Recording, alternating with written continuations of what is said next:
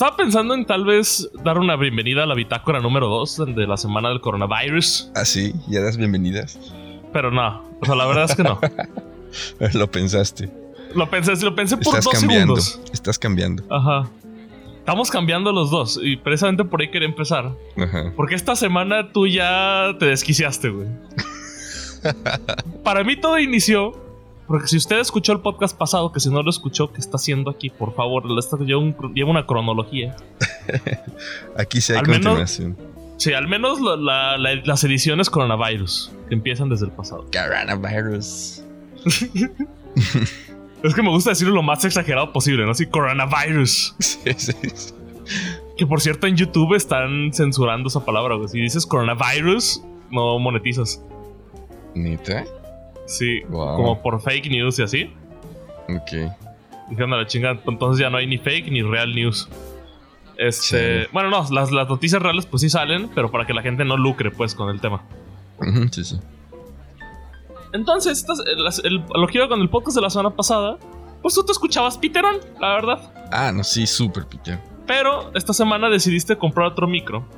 Y se me hizo muy chistoso porque desde que lo pediste, creo que no te. Al día siguiente estás, no me llega, no me avisan.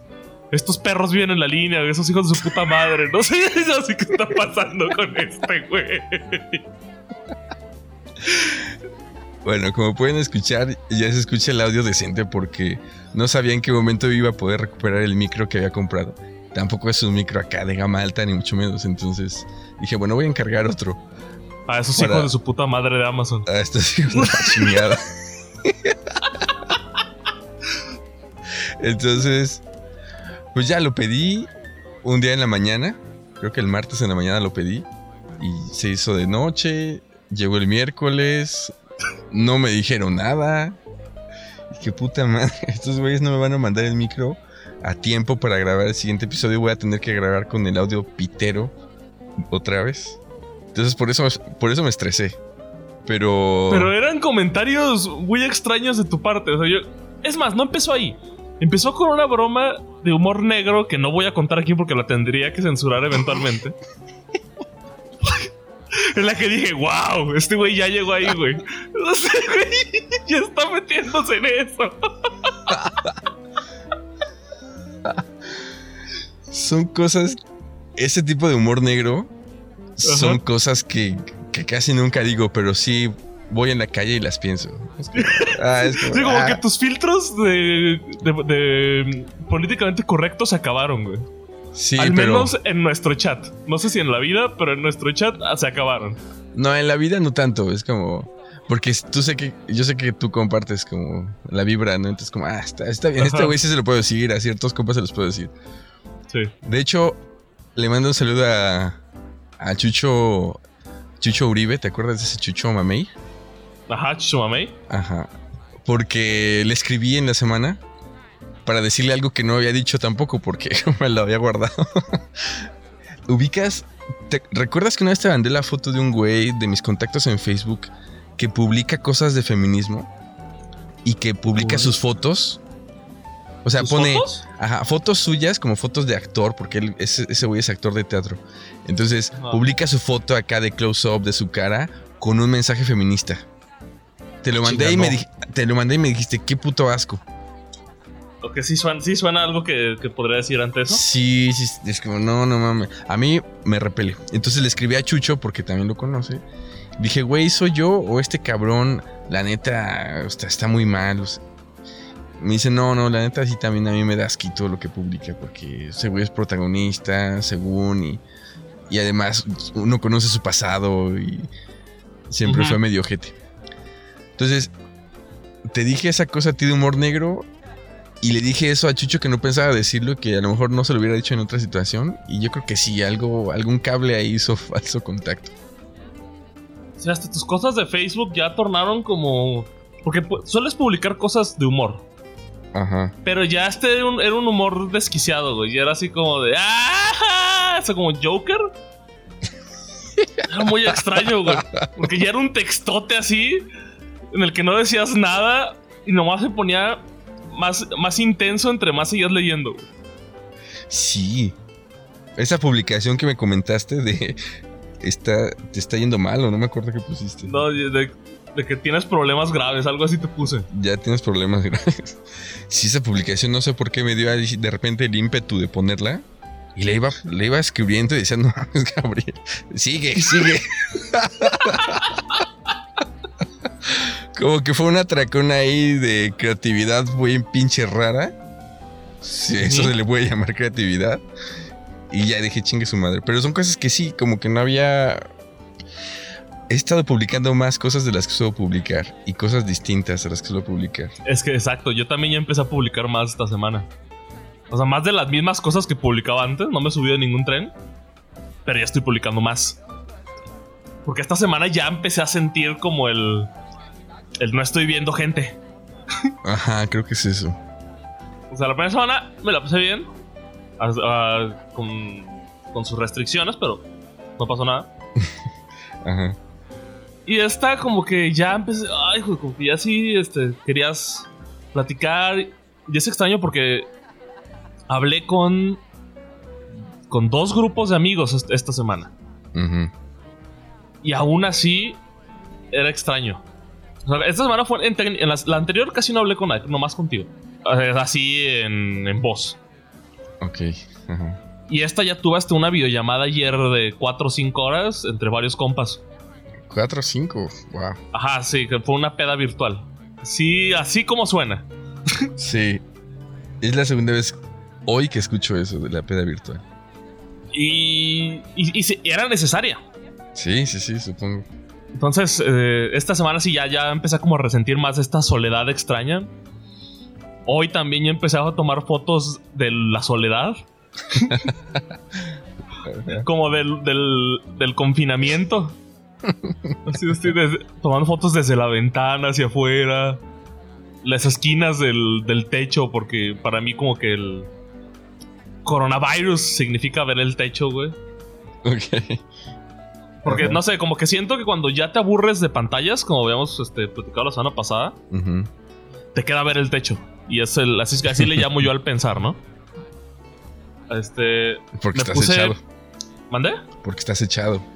Ajá, estás tirado así porque no tiene nada que hacer. Estás tirado viendo el techo. Puedes estar escuchando música, que es lo que yo hago. Que es otra cosa que hice. Hace como un año que no me ponía a buscar música nueva. Y llevo como seis bandas y sigo buscando. Entonces, Sí, pues, he, sí, encontrado, he encontrado música muy chida. Que eso es bien. sí. Pero ya empecé como a sentir ese pedo. Sí, ya se siente raro y no es tan consciente. O sea, sí, a, a menos que te tengas como ahorita a hacer la... Haces una pausa y dices, a ver, ¿qué he estado haciendo estos días? Sí, yo lo noté ayer en la noche, cuando fui a dormir, después de la peda virtual. Y no sé la gente, como qué, es- qué cosas está notando. Porque desde la otra vez habíamos dicho, ¿no? Como la gente está haciendo pendejadas como... Las, las cadenitas. Que le está- bajaron, ¿te fijaste que le bajaron? Pues es que no o puse no sé mucha si ya me atención. acostumbré. Mm, quién sabe. O sea, porque sí, sí vi un chingo de tags igual. Así Ajá. tags que nadie pidió. sí. Pero siento que ya no vi tantas pendejadas. o sea, ya no vi la evolución de esa zanahoria dibujada. Yo creo que las pasaste por alto ya, ¿no? Porque sí, sí. Tal yo vez. No, sí. igual me alejé más todavía de redes sociales. Porque la semana pasada empezaba a alejarme. Quién sabe. Yo, yo me alejé de Twitter. O sea, te, te decía hace rato que ya de plano des- desinstalé Twitter porque era. O sea, era demasiado.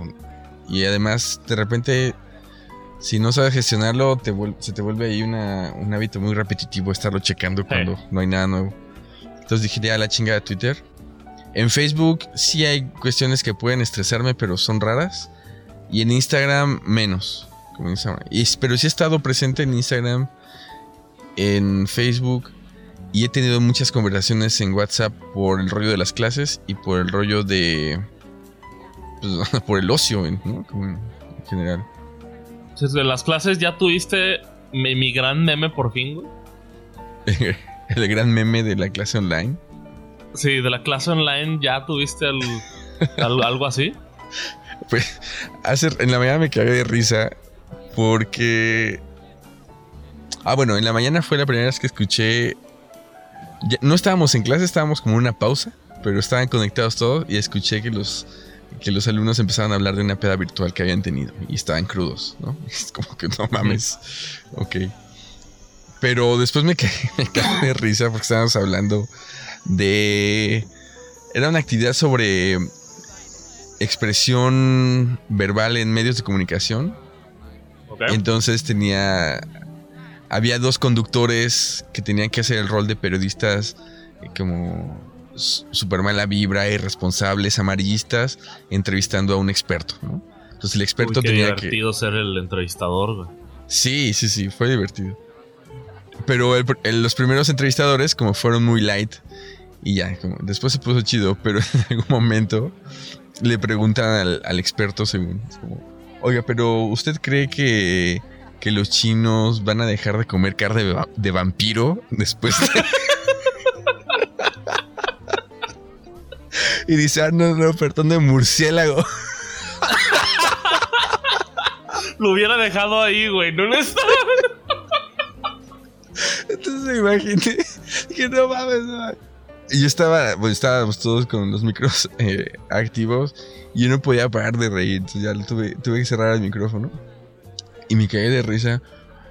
Como Nosferatu en sopa, güey. Sí, un pinche Drácula o algo así. Es como. Pero lo que más me causa gracia de esto es. ¿Por qué hay una asociación entre vampiros y murciélagos? Que bueno, es muy obvia. Pero ¿por qué la gente no distingue es como un vampiro de un murciélago? Es como la gente que no distingue entre izquierda y derecha, como yo, por ejemplo. Me cagué de risa que no sé, güey. la carne de vampiro. Ay, chale. Eso y, y ya. Creo que no ha pasado cosas más. más. cómicas hasta ahora. ¿Ya, ¿Ya tuviste algún enojo online? Todavía no. Qué mal. No sé cómo se va a dar eso. Como el- no sé cuál va a ser el performance de enojarme a la chingada y. y, y ya Te salirme de la desconectas, güey. Te desconectas. F4, sí, es como. Ya. ¡Ah! Te mandé ese video buenísimo, güey. Pinches morros. Deja- Voy a ver si puedo poner el audio aquí en el podcast porque no lo necesitan ver. Voy a, voy a poner el audio. Dice Robinson que para apagar los micrófonos al F4. Vamos a ensayar al F4. ¿Cómo así que eso no es? Eso es falso. La. ¿Cómo van a hacer eso? Se han dado para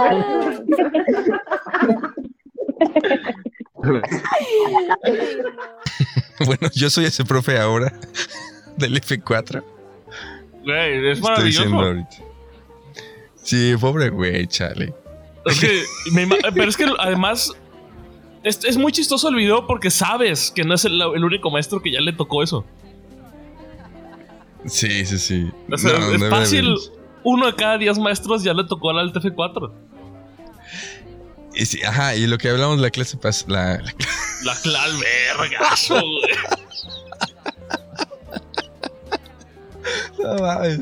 Tengo que, te digo que estoy, estoy bien pinche destruido. Ya no sé dónde estoy. No sé si hoy es. No sé si hoy es lunes o es jamón serrano, ¿sabes? Estoy Güey, jamón totalmente. serrano sabe muy rico. Sí, ya se me antojó. Acabo de ver un meme de jamón serrano, pero no me acuerdo qué era. ¿Hay memes de jamón serrano? Pues, supongo que sí. Pero no mí el meme de jamón serrano que más me gusta. Ya me acuerdo que sí hay. ¿Viste esta serie de Luis Miguel? Ujú. ¿Sí la viste? ¿Toda? Sí. Yo Cultura- también. Bueno, hay un momento que, que me fascina. Porque la serie creo que no lo. Es como una parte de humor involuntario. Pero creo que la serie no intentaba que nos riéramos tanto. ¿Por Es este te momento cuando Luisito Rey intenta recuperar a, a su hijo y le lleva una pata de jamón. Ah, sí. y nomás se ve cómo pasa de largo Luis Miguel. Y este güey.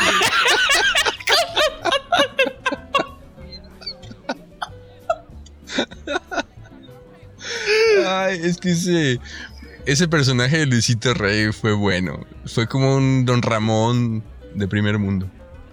Ah, no, quién sabe si de primero. Pero era un Don Ramón más chido. Don Ramón más chido. Pues justo estaba viendo un meme que, de otra escena que me hizo reír. Y también era de Luisito Rey. Porque en una página de memes de la universidad, de una de las universidades donde trabajo, un alumno, un estudiante subió un meme de los foráneos. Es como, ahora los foráneos con el coronavirus y el confinamiento. Y ponen esta foto de Luisito Rey que va subiendo las escaleras con las maletas. ¿Sí la viste? Su puta madre. Su puta madre. Esa, esa escena me dio muchísima risa. La repetí varias veces. Es fantástico para todas las personas que no han visto Luis Miguel, yo los invito. Se están perdiendo de una gran. Es como. Es una, es una novela muy cómica. Cómica con humor involuntario. La van a disfrutar. O sea, déjense de estas mamadas snob de, ay no, Luis Miguel, yo soy un exquisito. Ajá.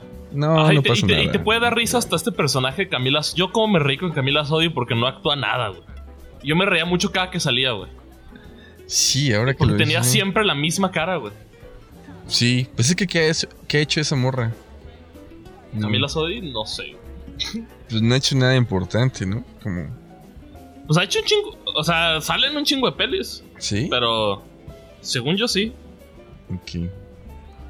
Porque, porque es, es, es un poco como Marta y Gareda, que Marta y Gareda digo, es la misma morra en todas las películas, nada más que se atreve a ser más pornográfica y entonces le dan más papeles y es un poco más Ajá. importante, pero no sé por qué llegamos a esto de los memes. Hablando del video este del profe y el F4, también vi el meme de igual de otra página de estas de universitarios. Ya vamos a hablar de memes, güey. Este ya va, ese es nuestro podcast ahora. No sé, no sé, pues O Cuando, sea, la vida se volvió tan insignificante que ahora se trata de hablar de memes. somos no, como, mames, esta semana yo vi dos memes muy buenos, güey. Somos como Televisa cuando ya no sabe qué hacer en sus programas de revista. Es como sección de memes de la semana. Es que el igual. pedo es que ya dejamos de ver noticias. Entonces, ya nadie sabe qué pasa con el mundo. Seguramente en un rato nos vamos a poner existencialistas y profundos y vamos a tripear. Que por cierto, no estábamos tan mal en el episodio pasado. Esa Mm. parte del final que sonábamos como desquiciados, de ahí te mandé un artículo que básicamente decía los güeyes del podcast tenían razón. Como que nos Sí. escuchó Nos y luego escribió su artículo. ¿Puedes decir cómo se llama el artículo para que la gente lo busque? Yo no recuerdo el título. Ah, sí. Era. We're not going back to normal. Pero tú lo encontraste en español. Supongo que es. Porque vi que lo publicaste en tu Facebook. Del- en de la revista del MIT. Ajá. O sea, la- nomás búsquenlo en español. Supongo que es no vamos a regresar a la normalidad. No sé cómo lo pusieron, pero sí es de la revista del MIT. está bueno. Está súper bueno. Está muy, Sí. muy bueno. Ah, que la, que la yuxtaposición. Es que yo estaba leyendo ese artículo. Ajá. Y de repente aquí el señor Gabriel en su modo desquiciado me manda un, un screenshot de su Facebook en el que básicamente dice, pues voy a leerlo porque está cagado. Sí. El coronavirus está de luto porque la sangre de Cristo lo venció en la cruz. Declaramos que la sangre de Cristo tiene poder y protege nuestras vidas y el coronavirus ya no ya murió. Estoy leyendo así porque no hay comas. Ya Ajá, murió, sí, sí. no tiene ni poder ni autoridad en nuestras vidas. ¿Cuántos dicen hashtag amén? Y declaran que Jesús es su protector. Difundan esta publicación en cinco grupos y digan no a la coronavirus en nuestras vidas. No te vayas sin dejar tu hashtag amén. Hashtag amén. Eso es- esto está tan posmoderno. O sea, imaginen, yo leyendo este artículo buenísimo del MIT y ya de repente me manda eso, güey.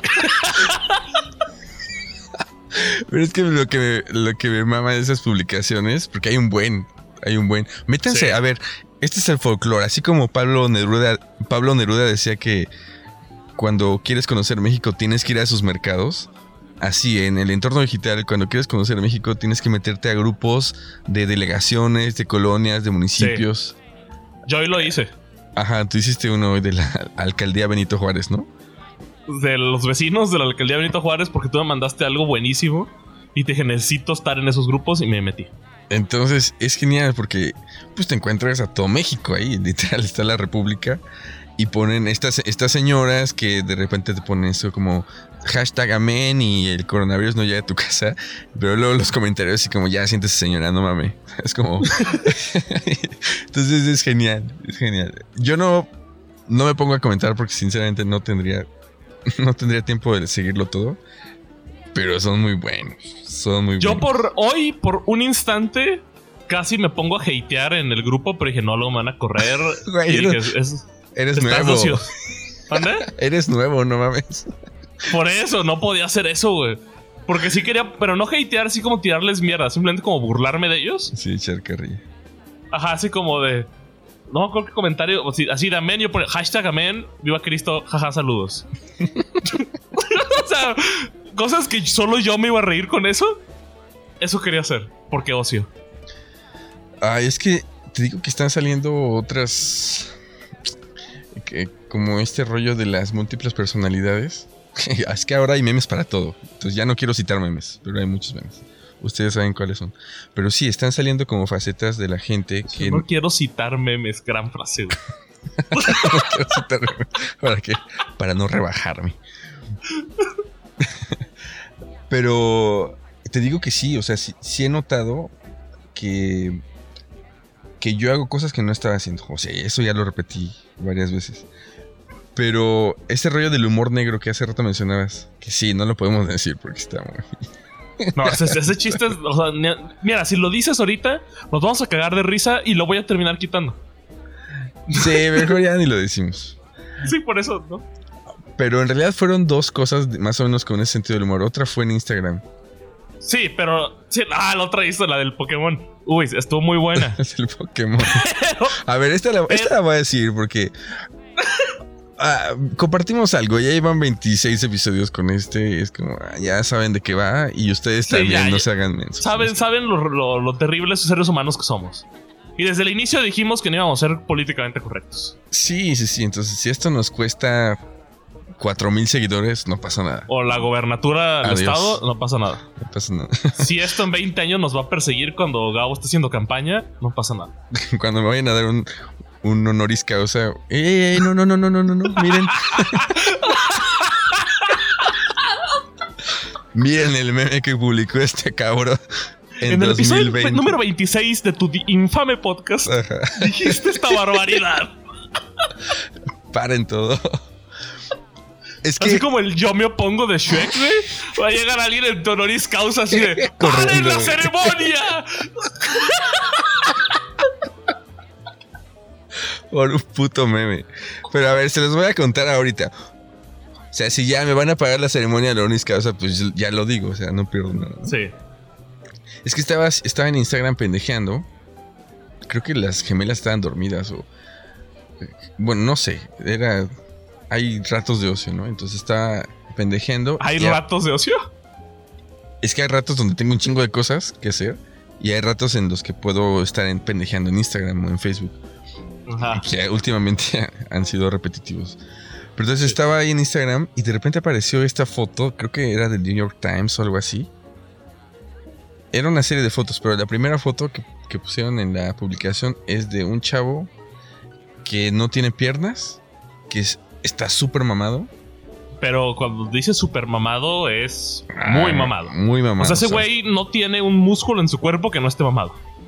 Ahí se los pongo. Se nota todo. O sea, sus bigotes son pura, pro- son pura proteína. sí. Entonces, está súper mamado.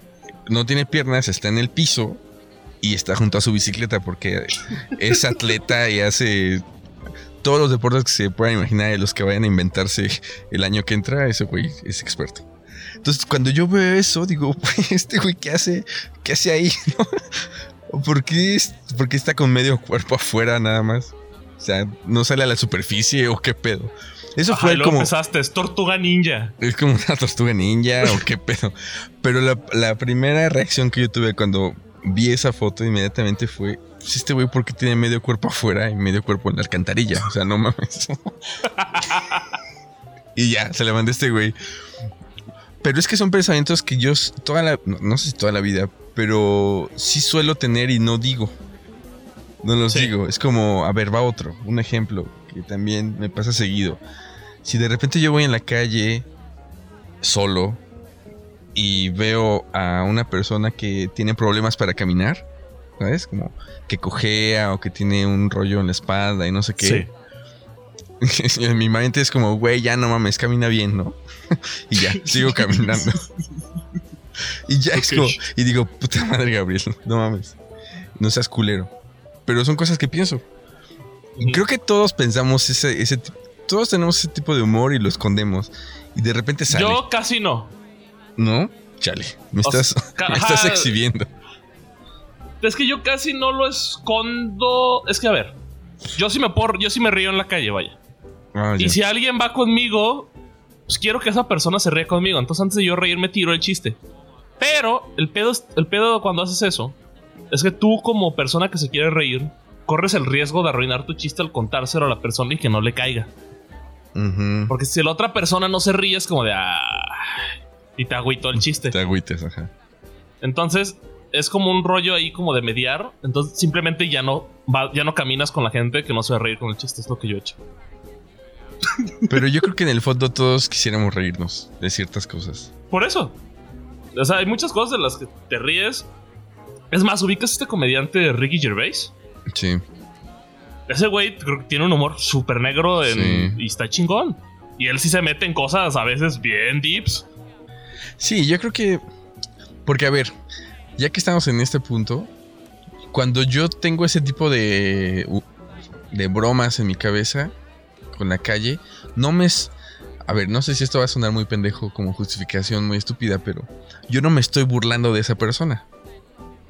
Ajá. Mm, Simplemente estoy utilizando. claro, Estoy utilizando la eso. fantasía. Ajá, estoy utilizando eso como pretexto para reírme. Pero no es como que. A ver, sí suena. pues suena culero de todos modos si lo quieres ver, porque moralmente no está permitido, no sé qué. Sí, no, políticamente es incorrecto reírse. Y hacer el chiste así de camina bien. o sea, es- no. Pero es como esta fantasía así chiste, este, juguetona del momento. Sí, porque además.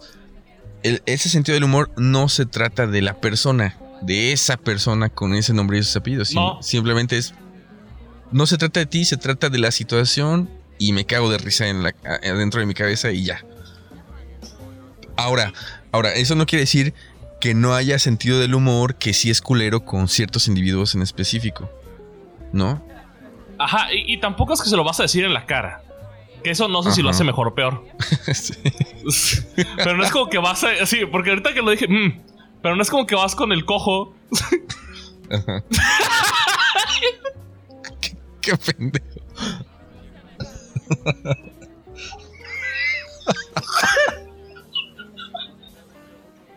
es que además esa palabra es como cojo. Bueno, vas con el hombre que arrastra la pierna. Ajá. Y no le vas a decir, eh, güey, camina bien, perro. Eso es lo que te imaginas y por eso te da risa. eh, perro, camina bien, le una palmada en la espalda. Ya no mames, estás grande, güey. No, Ajá. sí. Me acordé ahorita del- de, aquel video ya mítico del, del señor que se está yendo por la banqueta. Me estoy yendo por la banqueta, hombre. Así, con ese, con ese tonito. Ese tonito es perfecto. Sí, no vas con él, no te ríes.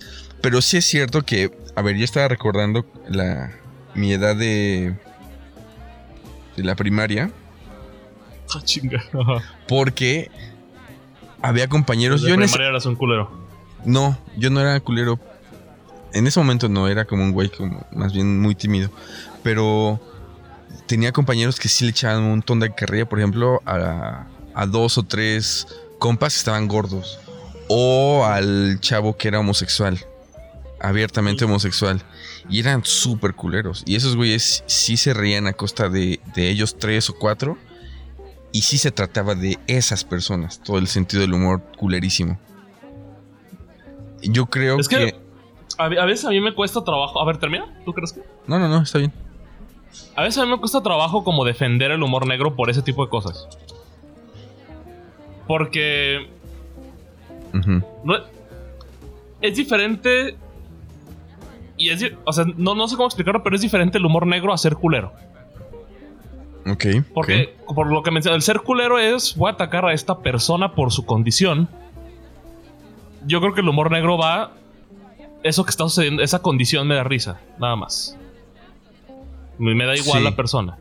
Sí, y Pero no, igual- es, no es personal. Pero igual, o sea, para alguien Es que no sé, siento que las personas que no les gusta el humor negro les cuesta mucho trabajo entender, o igual nosotros somos los que estamos mal, quién sabe. Si es que alguien está mal. Pero, ah, por ejemplo, estas personas como de humor blanco, sí como que reprueban un chingo el humor negro. Ya. Y, es, y cuando les dices esto es, ah, pero sigue siendo culero. Entonces como de... mm. No. Yo también o sea, sí, pero no. Yo creo que yo, por ejemplo, puedo tener un sentido del humor blanco también.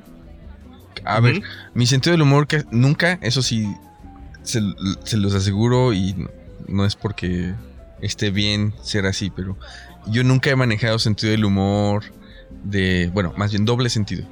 O albures, esas cosas sí no me gustan.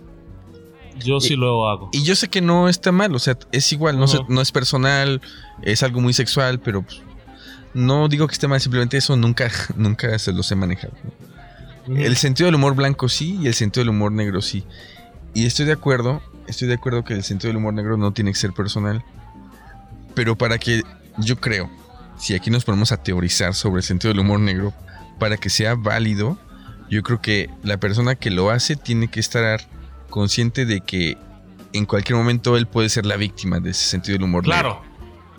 Es- es- esa, esa frase del no hagas lo que no quieres que te hagan creo que es muy válida en el, en el humor. Tú, Sí. tú pintas las... Con los grupos de amigos tú, tú pintas las líneas Del- de los límites de... Ah, me- yo me estoy burlando y, y como que cada quien está subiendo la barra. Entonces que Ujú. estás empujando es como... Tiré un chiste, el, el tipo se rió. Ok, podemos seguir avanzando en, en- en el humor. Y de repente cuando alguien se pasa, es cuando el otro ya no se ríe. Y dice, ok, hasta aquí Ah, llegamos. sí. Ujú, sí. Y así, o un tema. Hay, a veces hay personas que hay ciertos temas que imposible. Ok. Olvidamos el tema, juguemos con otra cosa. Sí. O sea, el humor negro también, o sea, no es como que no respete límites. No, yo creo que sí. Simplemente los empujas hasta su límite. Los temas. Ajá, y, y la- y yo creo que siendo prudente, tú tienes que ser consciente de que así como tú puedes burlarte de alguien en la calle que camina mal, que no puede caminar, alguien más se está burlando de ti porque te ves bien pendejo eh, Claro. así sentado, como te sentaste, o no sé. Siempre, ayer fui a- a- al supermercado y no sé por qué esta pendejada de agarrar unas latas de atún y se me cayeron todas, como 15 putas latas de atún. Y hasta dije, puta, en voz alta dije, puta madre, qué pendejo, Gabriel. Pero- Pero además me imagino la escena desde el punto de vista del güey de las cámaras del Walmart. güey. Exacto. Exacto. Imagínate un güey viendo las cámaras y un, y un güey agarrando a Dul, se le caen todos y le pega al piso así con la pierna. Puta madre, eres un pendejo, Gabriel. ¿Cómo? O sea, se rieron de mí, el de la cámara, seguramente, la señora que estaba a un lado, porque la señora que estaba a un lado fue muy discreta. Ella quería, quería agarrar las mismas latas que yo iba a agarrar, pero Ajá. como yo estaba ahí en la pendejada, ella se quedó a un lado como según ella viendo otras, ¿no? Pero pues no, estaba esperando que yo me quitara y estaba cagada de risa. Entonces uno asume que también puede ser víctima y que estás expuesto en cualquier momento. Porque lo culero sí es decir, agarrártela contra alguien personal o contra un grupo person eh, en específico y después decir, no, pero a mí no me tocan. Era porque-". chiste. Ajá, o decir, a mí no me tocan y a- de mí no se pueden burlar porque sí es, sí es mala onda.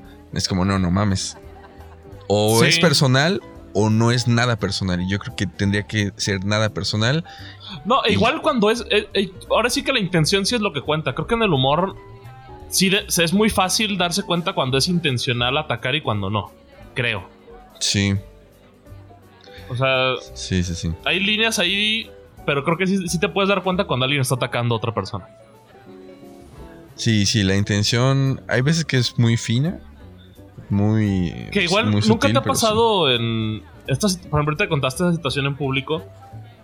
Que a ti te sucede algo y tú sabes que fue chistoso y te quieres reír con la gente, pero los demás, por su, corre- por su correctez, no se ríen y tú estás así de puta madre, ríanse porque ahora me siento yo más pendejo por reírme. Sí, sí me ha pasado. Estoy tratando de recordar El- ejemplo, pero no. Yo hace como dos meses fui a estar en en una plaza este, relativamente nueva aquí en Guadalajara. Y estaba perdiendo tiempo por quiero entrar al cine, porque yo a las plazas voy al cine. Es así, es como mido la calidad de una plaza. Entonces estaba esperando y me fui, fui a ver las tiendas que había. Y de repente iba a entrar a una tienda de estas de, de ropa, ¿no? Entonces yo voy pasando y digo, ah, aquí es la entrada porque la luz se ve más clara. Me doy la vuelta, avanzo, ¡pum! Choco contra el cristal. La puerta estaba a mi izquierda, así como comedia chafa, güey. Sí. Pero, pero pendejísimo, porque fue. Choqué, güey. Literal choqué así. ¡pum! Y me quedé pasmado así como tres segundos. Y, ¿Qué pasó, güey? Yo, porque yo juraba que esa era la entrada. Un campo de fuerza. Ajá. es como apareció enfrente de mí el cristal. Ajá. Y entonces de esas que volteas tantito la cabeza y ves la puerta ahí clarísima, güey. Así a, a 12, a dos centímetros de mí, a medio metro. Es como de puta madre, qué pendejo. Y me río. Y obviamente vi que los de la tienda me vieron. Pero se aguantaron. Y yo estaba así, ah, qué chistoso. Y volteo y nadie se ríe. Yo, verga, ahora me siento más pendejo porque soy el pendejo que se estrella y se ríe. Sí. Sí, Eso es, Es muy horrible. incómodo. Es horrible, sí. Ríanse de la gente. O sea, la gente es muy chistosa y está ahí para hacerte reír. Sí, lo peor que. Lo peor que puedes hacer es. Cuando te pasa algo así, a ver, yo lo veo como profe, ¿no? Sí. Mm, no sé en qué momento llegué a ver un video. Seguramente mucha gente lo vio, ¿no? Porque ah, de hace un par de años. El video de igual, de unos morros que se quieren burlar de su profe, así como este del F4. Eh, unos morros se quieren burlar su profe, entonces dibujan con un. Con un marcador permanente, dibujan un pito y unos huevos en el pizarrón. Pero después con otro plumón normal dibujan como unas orejas y hacen como un gato. Como el dibujo de un gato. Entonces el profe llega y borra, pero queda, queda visible el plumón permanente y es un pito y unos huevos. Y entonces el profe se emputa. Se emputa un chingo y todos están cagadísimos de risa de él porque está emputado. Claro. Claro, el chiste no es el pito, el chiste es que se enojó. Ajá, exacto. Entonces, yo como cuando veo a ese güey que es profe como yo, digo, puta, qué pendejo, cágate de risa, cágate de risa. No pasa nada, porque además, no tanto que les arruines la broma, sino te ríes con ellos, junto con ellos de toda la situación, y no quedas como pendejo porque te enojaste por una estupidez, ¿sabes? Sí. Creo que así podríamos reaccionar en, en todas esas situaciones donde uno hace el ridículo. Sí, yo muchas veces. Y esto es algo con lo que he tenido conflictos. Muchas veces me río en situaciones de estrés. Y, no, y es algo muy extraño. A cuando estoy como trabajando en equipo en estrés. de repente, yo soy este güey. Yo cuando planeo, ya lo he platicado aquí, planeo que las cosas van a salir horribles, ¿no? Ajá. O sea, siempre digo, ok, tenemos que terminar esto a las 5, porque va a pasar un tren, nos va a atropellar, ¿sabes? O sea, ese tipo, no, no, no tan extremo, Ajá. pero algo va a pasar que nos vamos a ir hasta las 10. Ajá. Entonces de repente empieza a suceder algo malo, y yo así de, uy, ¿sabes que estaría bien cagado que lloviera? Y llueve. Y yo así de, ah, no, Sí. y empiezo a cagar de risa, porque la predicción de las cosas peor empiezan a cumplirse. Ajá. Entonces, eso es un arma de dos filos.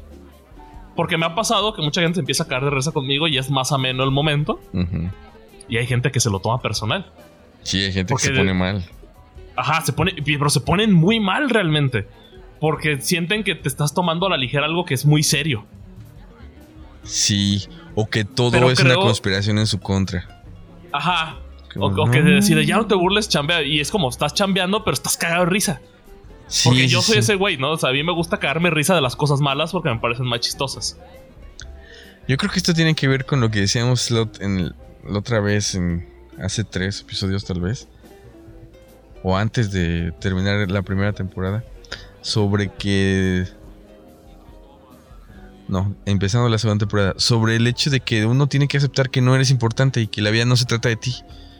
Y cuando aceptas eso, te tomas el sentido del humor así como es. Y bueno, también eso es, tu- ese es un problema que hemos discutido de otras, de otras maneras. Yo creo que sí ten- tiene que haber espacio, incluso en nuestra sociedad tan millennial, tan centennial, tan indignada, tan no sé qué. Tiene que haber espacio para el sentido del humor, si no todos nos vamos a matar. Y más ahorita, más ahorita que nos pasamos todo el puto día conectados, conviviendo con un chingo de gente, desconocidos, a los que les puedes mentar la madre porque no los tienes frente a ti. Es como, no, relájate. tómate las cosas con humor. No todo literal, porque si no nos vamos a joder la vida. ¿no? Sí, y también me pasa con. Por ejemplo, en, clase, hay veces que hay comentarios que, que muchas personas reaccionan así, ¡ay, qué pendejada! A mí me da risa. O sea, hay, muchas, hay muchas personas que reaccionan enojados a ciertos comentarios que pueden suceder en clase de, de alumnos o de profesores. Y a mí me da risa genuina. Es como, no mames, que dijo eso, jajaja. Sí. Y así sacas hasta las palomitas en, en- en Michael Jackson mode, güey. En thriller. Michael Jackson Café. Ajá.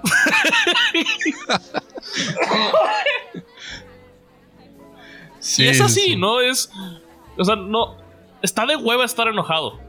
Entonces está más chistoso Sí, reírse claro. de las pendejadas de la vida. Ríanse de la gente. Sí, ¿por qué? ¿Por qué habríamos de enojarnos? Oye, a ver, ahorita que estabas contando eso de cuando uno empieza, bueno, tú por ejemplo, que prevés, prevés que las cosas pueden salir mal y van a salir mal, entonces ya lo, lo tomas con calma. Estaba, justo me, me pasó un pensamiento por la cabeza de los días anteriores al confinamiento y de este, de esta frase tipo memes nuevos sobre, no sé, como un día jugaste fútbol con tus amigos en la calle por última vez y no te diste cuenta. Y no lo sabías, ¿no? Porque retomando el artículo del MIT, esta mamada no se va a acabar. O sea, esta, este, esta vuelta que dimos, este vuelco, no va a regresar nunca a la normalidad, o por, o por lo menos a la normalidad entre comillas que conocíamos. ¿no? Eso está... Ajá, en el futuro cercano al menos. Porque en algún momento dice, en 18 meses vemos. Pero, pero yo creo que ni siquiera. No, yo creo que ni siquiera, Ajá. porque ya la gente. Sí, es lo Sí. que platicamos en el pasado. Ya va a, haber- una histeria colectiva. Así de, no quiero que vuelva a sí, suceder esto. Sí, sí. No quiero. Este, hay que tener cuidado con lo que hacemos, hay que tener cuidado con la gente desconocida que tenemos tan cerca. A lo mejor este rollo de la proxémica en todos los países va a cambiar por el friqueo. No tanto, no importa si ya salió la cura contra el coronavirus o la vacuna, no importa. Eso va a seguir en el inconsciente mucho tiempo. O sea, los cambios sociales tardan muchísimos años en, como digamos, en asentarse de manera eh, casual y estable en la sociedad, ¿no? Siempre, hay- siempre hay pedos, siempre hay pedos. Pero entonces, ese pensamiento que pasó hace rato por mi cabeza es, hace un par de semanas andábamos súper tranqui y ahora sí tiene que ver con el meme, ¿no? Este, tú, tú podías ir en la calle y te daba comezón en la nariz y te rascabas la puta nariz sin, sin friquearte o abrazabas a alguien que te encontrabas. Como, y de repente ya no está. Ya todo eso se fue y ya no va a regresar igual. Está muy cabrón. Está muy cabrón. Justo también estaba pensando en. En las repercusiones de la influenza. Que en México también se vivió cabrón. Y no. No recuerdo que hubo tanto cambio. Seguro sí. No, porque no fue tan mediático, porque no hubo tanto. tanto. como tanto esparcimiento de miedo. No duró tanto tiempo. Yo creo que fue distinto. La gente dijo, bueno, Y bueno, y no viste a los países grandes temblar. Ajá, exacto. Eso es algo muy importante ahorita. Porque, o sea, ese es el argumento clásico, ¿no? ¿Cuántos años, décadas llevamos escuchando de las zonas en guerra en Medio Oriente, donde la gente se muere y además de una manera muy violenta? O sea, son asesinatos todos los días. La gente se muere de hambre en África. Y dices, bueno, qué triste, no sé qué. Volteas a ver para allá y dices, chi, chale, qué, qué, qué mal. Ves pelis y lloras un chingo Ajá. y, ya. Y ya, luego. Se acabaron las dos horas y te secaste las lágrimas. Exacto, ya después te vas por una hamburguesa a la plaza y ya, ¿sabes? Ajá. Pero en ese momento, el punto de la, del miedo más cabrón es cuando, cuando Europa empieza a ser, eh, empieza a convertirse, convertirse en una catástrofe. Es como, wow, Europa, no mames. Ahora sí, esas vidas sí valen. Y se las está llevando la chingada. Entonces, quiere decir que la mía, que no vale, pues ya, ya, ya se jodió también, ¿no? Diez veces más. Y luego llega a Estados Unidos. Entonces, sí es un sentimiento muy distinto, creo. De aquella vez con la influenza en 2009. Ese es raro hasta pensar como en los viajes. ¿Por Porque qué? ya el, el viajar creo que también... Porque hablábamos la otra vez Ujú, de los cambios en lugares donde se juntaba gente, ¿no? Ya viajar también. Va a cambiar. Pues, uy, no sé si quiero ir a Italia. Sí, exacto. Es como esos güeyes la están pasando culerón. O sea, esta semana no he pensado tanto en... En qué va a pasar. En los escenarios. Sí, como que ya. La semana pasada fue mi desahogo de. Del- de lo que sucederá cuando terminé diciendo qué pasa si los viejos desaparecen. sí, como que. La semana pasada fue como. Todos los escenarios que estaba pensando ahí me desahogué. Que eso también. Como que. No sé si te sirvió a ti, pero a mí sí me sirvió el desahogar esos pensamientos. Yo estuve más tranquilo esta semana. Yo creo que fueron varios elementos. Uno de esos fue el episodio. Sí. Tengo la incertidumbre de cómo va a ser volver a esta vida. O sea, ¿qué, qué vamos Sí. a cambiar ese día? Nosotros. Porque va, a- va a salir con. Porque yo. Ah, esa es otra. Yo salí ya. Fui al súper el. Grabamos el viernes, el sábado fui al súper. Ujú. Y sales y ves gente moviéndose normal. Bueno, Sí. entre comillas. es- o sea, ves mucha gente. Más de la que esperarías, ver en, Ajá. Ajá. Pero estaba. Me dio, me dio como ansiedad de estar afuera. Que es algo que yo no sabía que me iba a pasar. Me dio como un pánico así de ya me quiero regresar a mi casa. sí. Como que era salí, conse- eh, conseguir las cosas y quería regresarme.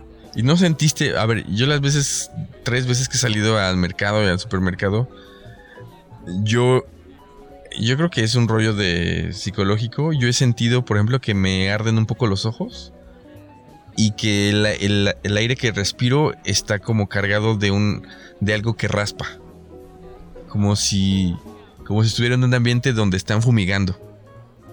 Eso es lo que he sentido. es Estuvieras en Chernóbil. ajá. No, yo no sentí eso. O sea, cosas físicas no sentí. Simplemente era como un ambiente, digo, como ten- tenso. Sentía tensión entre todos. Me acuerdo mucho Sí. porque fui a una carnicería. Y la distancia que teníamos era así como tres Susanas distancias, ¿no? Entre uno y entre otro.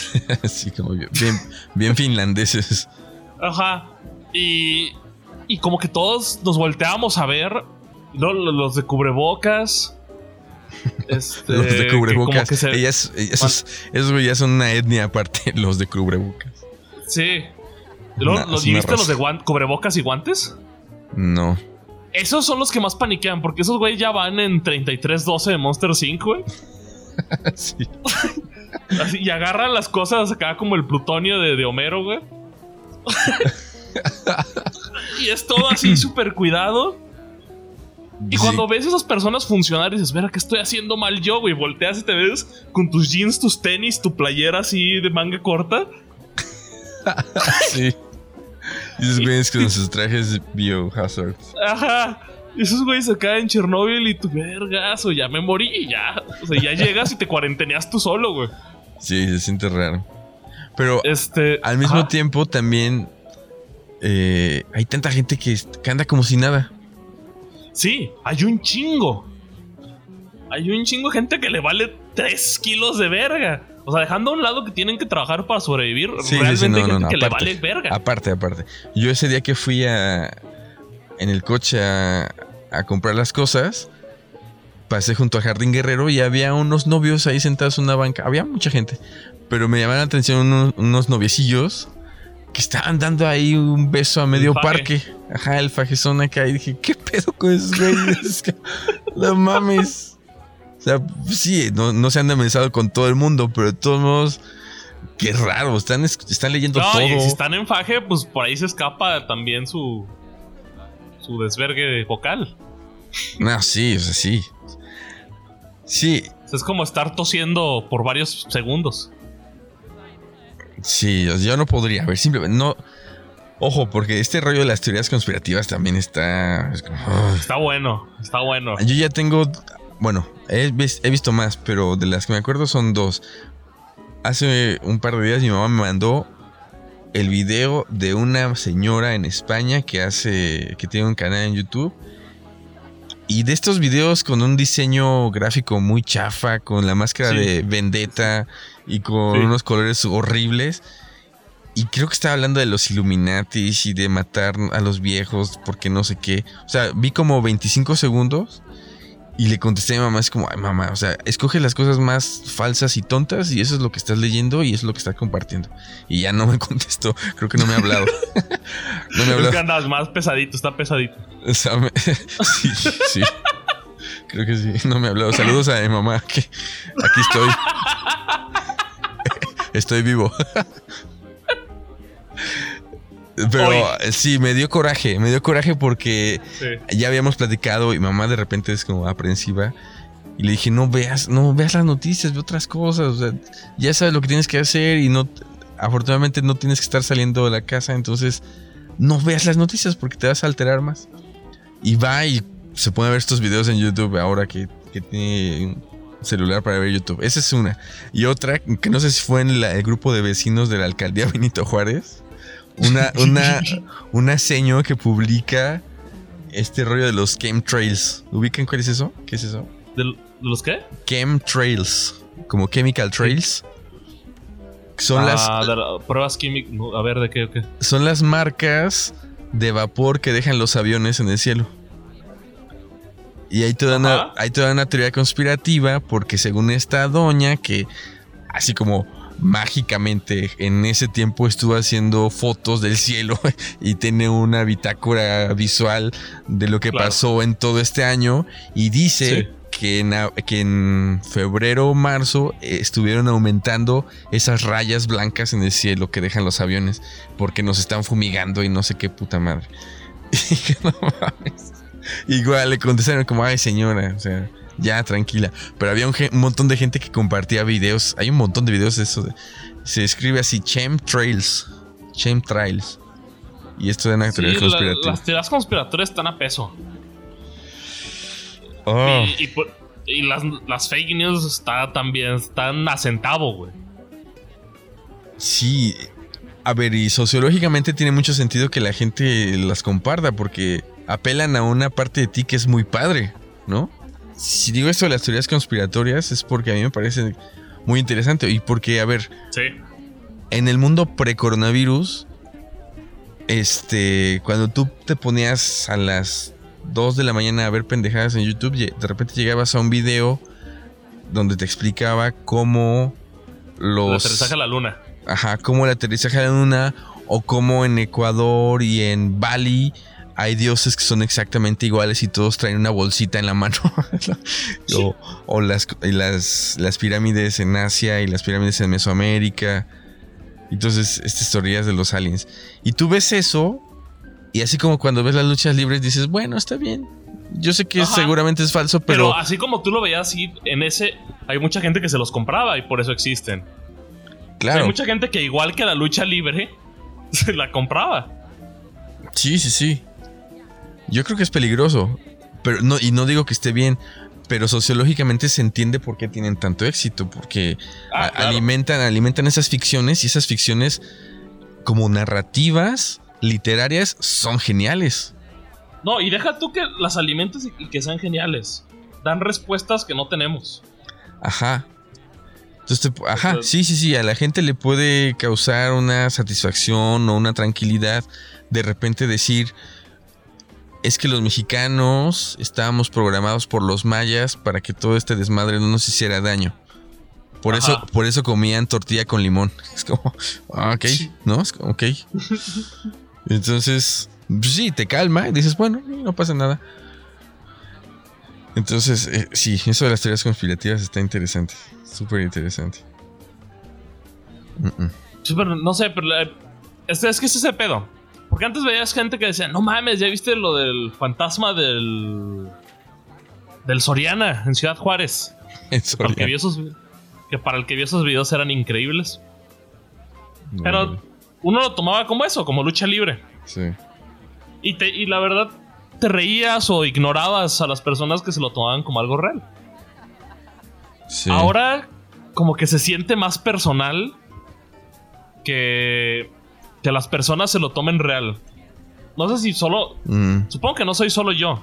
Pero como que sí me da como algo que las personas. no mames, ya viste que el. Ah, ¿Qué dijiste ahorita? De que, ah, bueno, el que estabas platicando hace rato. que con el hashtag Amén te vas a curar del coronavirus. Y la gente haciéndolo y tú dices, no, güey. O sea, no. ¿Cómo, cómo te explico, carnal?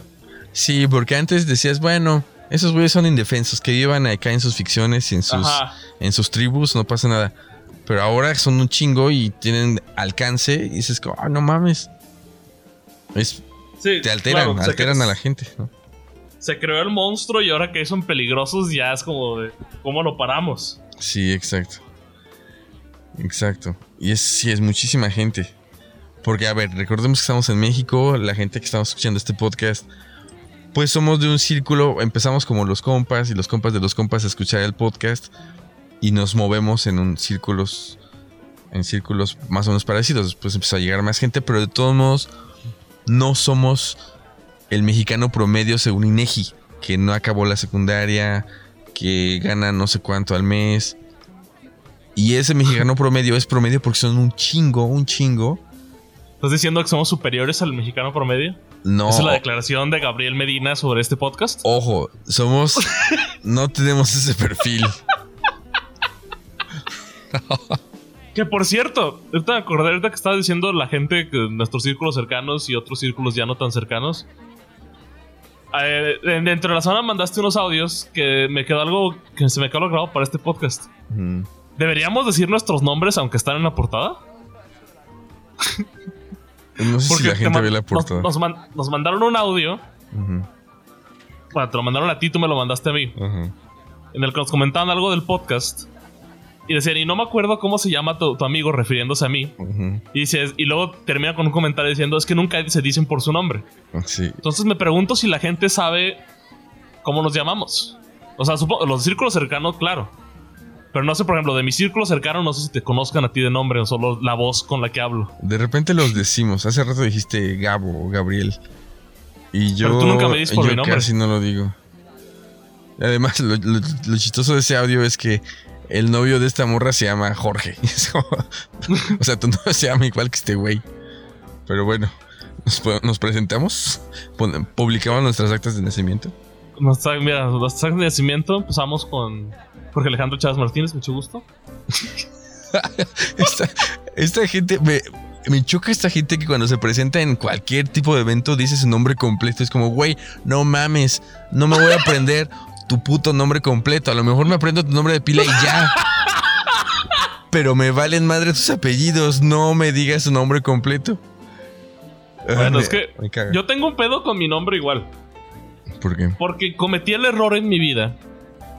En algún punto de mi vida de decir, me llamo Jorge Alejandro, dime como quieras. Mientras sea parte de mi nombre. Ok.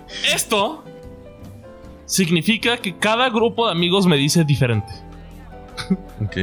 Por ejemplo, en, en Querétaro, en, en aquella universidad donde nos conocimos, mi nombre evolucionó a Georgie. Y Mm. así soy. El peor de todos. Ese, ese sí me caga un poco. Porque es horrible, o sea, porque te presentas acá.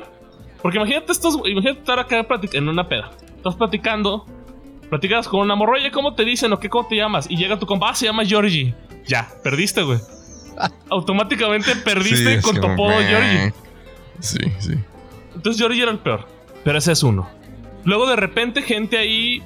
Dos personas me decían Alejandro.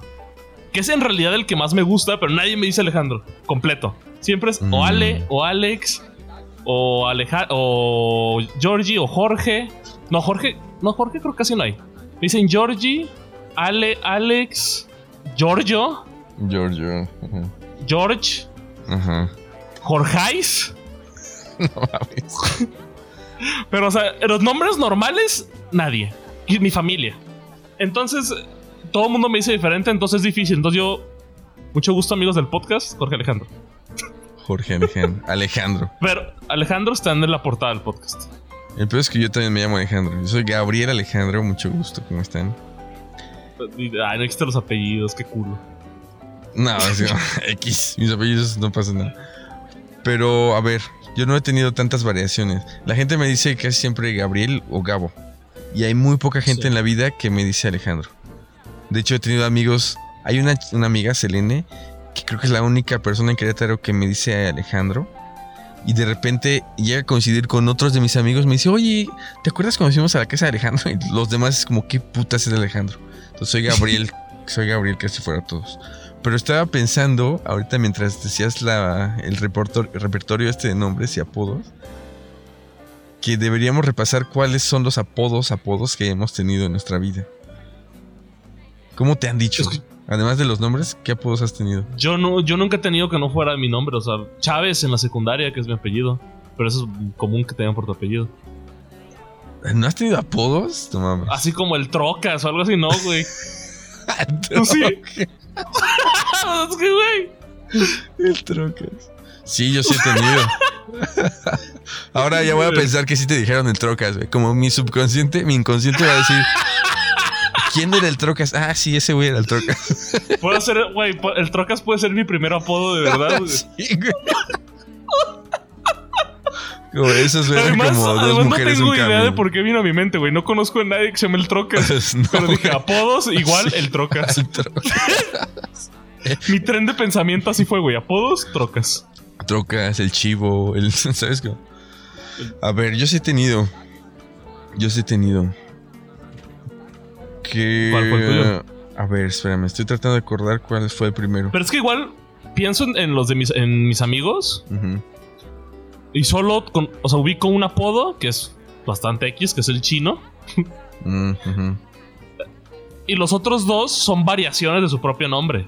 O sea, a un Rafa en un punto le dijeron Rafiki. Fue este personaje del Rey León.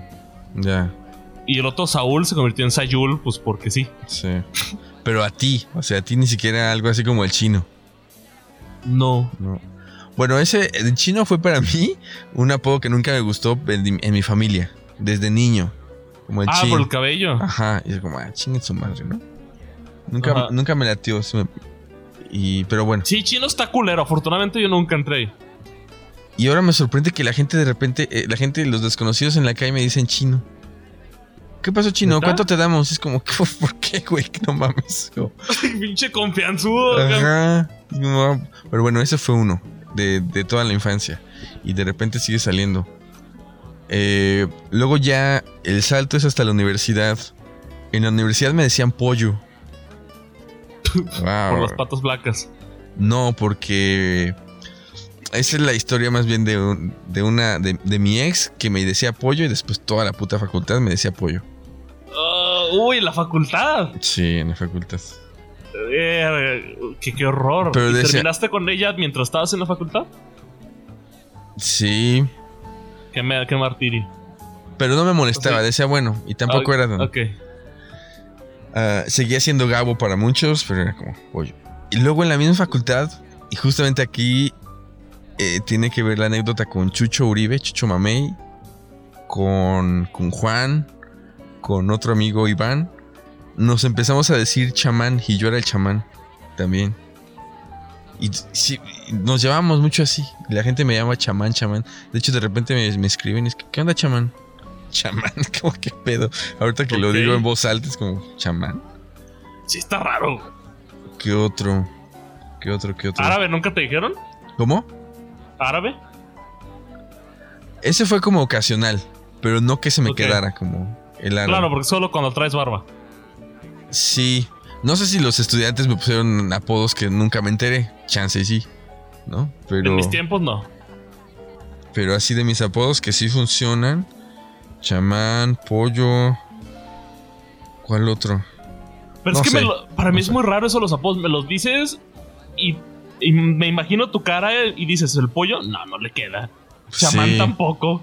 Claro. Chamán. No, no, sí, no mames. Está súper raro. Pero Chamán bueno. le quedaría más a el chucho. ¿A quién? A el chucho. Ah, sí, sí, sí. Ese güey sí lo es chamán. Claro. ¿Sabes que una vez llegó a Querétaro y cuando, ya después cuando lo vi me dijo, me subí a un taxi en la central de camiones y lo primero que me preguntó el taxista fue, ¿usted es brujo? Me cagué de risa. Entonces sí, para que vean que es al Chucho sí le queda el, el apodo de chamán, pero creo- supongo que nadie le ha dicho chamán en su vida. Además, imagínate la situación del taxista. Así, Sí. Lo ves. Ah, chinga. Sí, es como, ustedes, dos. puro. Ustedes Gandalf. Es como, ¿Qué pedo? Ay, no mames. Yo quería retomar el artículo este porque a mí se me hace muy interesante que ya no, ya no vamos a regresar a la normalidad. Y el artículo decía que seguramente durante años vamos a seguir en este plan de hacer mini confinamientos según la cantidad de infectados que pueda haber de este virus o de otros que van a salir. Sí. Entonces va a haber un conteo que como el que hay ya hay, pero ya más sistematizado, ¿no? Y más tal vez con Como el del dólar. O ajá, sea, como a cuánto, cu- a cuánto está el dólar. A ver, a cuántos infectados de coronavirus hay. exacto, ya global, estandarizado, a Va a ser cargo- como un pedo en las noticias en la mañana. Así de, ah, el dólar amaneció 21 pesos. Y hay 700 infectados de coronavirus. Ajá, exacto. Y entonces el autor decía, cuando se, de- se rebase cierto número, los gobiernos van a decir, es momento de confinamiento, ¿no? Es como, y la gente se va a meter a sus casas, las, las escuelas van a empezar a funcionar a distancia durante dos, tres semanas que baje el, que, que se achate, me caga eso, que se, se aplane la curva. Y otra vez la gente va a poder salir y a las seis, siete semanas va a decir, oh, otra vez. Y la gente se va a volver a meter. Entonces creo que te digo que esta es la dinámica que es una dinámica que ya se De quedó. terror. No, y está de terror. Porque oh, ya entrando a las de conspiración, ahora sí ya te controlan completito. Ahora sí, si no eres parte del sistema, te mueres. Porque el rollo Sí. de. Porque de repente, conforme han pasado los años, cada vez había más emprendedores. Y estaba todo este rollo del negocio propio, independiente. Y con esto se acabó, güey. Bueno, sí, a este, a este rollo de... Sí, por ejemplo, yo estoy viendo que en, el centro, que es donde vivo, los negocios están batallando porque pues, la gente no sale al café, no sale a... Y, Sí. han- y hay una panadería de la que yo conozco al dueño porque es amigo de una amiga y, y está bien. Creo que ya hemos ido a ese lugar, en fin. Pero ellos están batallando, ¿no? Porque pues, no hay gente en la calle. Y seguramente si esto se prolonga, pues van a tener que, así como muy Darwin, sobrevivir adaptándose o, o a la chingada. Es que, ¿cómo sobre.? Es que yo, yo me refiero como el tema, por ejemplo, pensaba en este. pensaba en estos cines independientes. Hoy veía justo una, pu- una publicación de un. de un cine independiente donde eso. el Tonalá. Ya, ah, sí. Que, que esos güeyes ya hicieron su servicio de streaming. Que es como. Bueno, servicio de streaming llamarle mucho. Hicieron como un lugar donde puedes comprar y rentar películas online. Ok. películas de, de su estilo, como independientes, acá con, vamos a decirle, de autor, y otras no tan de autor. Y ese es como su rescate para intentar salvar el negocio en lo que, en lo que vuelven a abrir. El caso es que, ¿cuánto éxito realmente crees que tenga un lugar de renta de pelis de autor? O online. Cuando tienes Netflix y Amazon por 100 varos al vez. Sí, Bueno, que Netflix ya está más caro. sí, sí, sí. No, y además con todo este rollo. Por ejemplo, ahorita hay- ah, se han enterado que hay muchas plataformas que están poniendo su contenido gratuito y de todo tipo, de plataformas académicas que siempre fueron unos unos depredadores culerísimos, ahora han abierto sus bases académicas. Eh, por ejemplo, no sé, sitios de la Filarmónica de Berlín, no sé qué mamada. Ponen su y teatro contenido. gratis. También eso está bien chido. Lo del teatro Lo del gratis, la verdad, sí teatro. lo estoy disfrutando. Sí, entonces, esos güeyes lo están haciendo ahorita como, bueno, buen pedo, esto va a durar un tiempo, después lo quitamos. Sí. Pero se Así van a- como para estar en, en este rollo de las, de las redes sociales, para que la gente diga, ah, qué buena onda, son los de tal lugar. Pero sí, y más allá de eso, a lo mejor funciona y a lo mejor hay gente que se empieza a fidelizar con esos contenidos y qué chido. Y yo creo que esto, que está pesando con el plan que, de que sea temporal, para ellos va a terminar siendo un modelo que les, que les funcionaría a largo, largo plazo.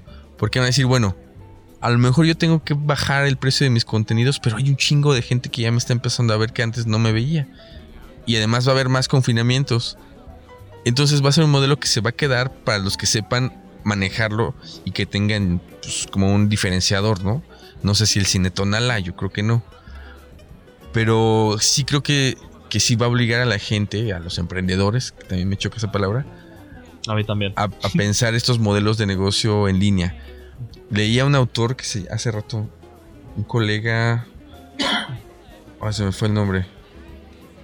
Bueno, decía que nos vamos a hacer más digitales. Ya no me metí a leer, pero, pero sí, yo creo que sí.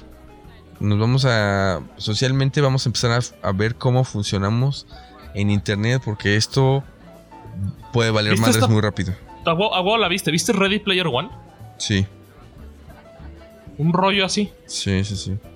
O sea, o sea, ya es jugando con esto de la ciencia ficción, pero creo que es lo, creo que es lo divertido. Si el mundo.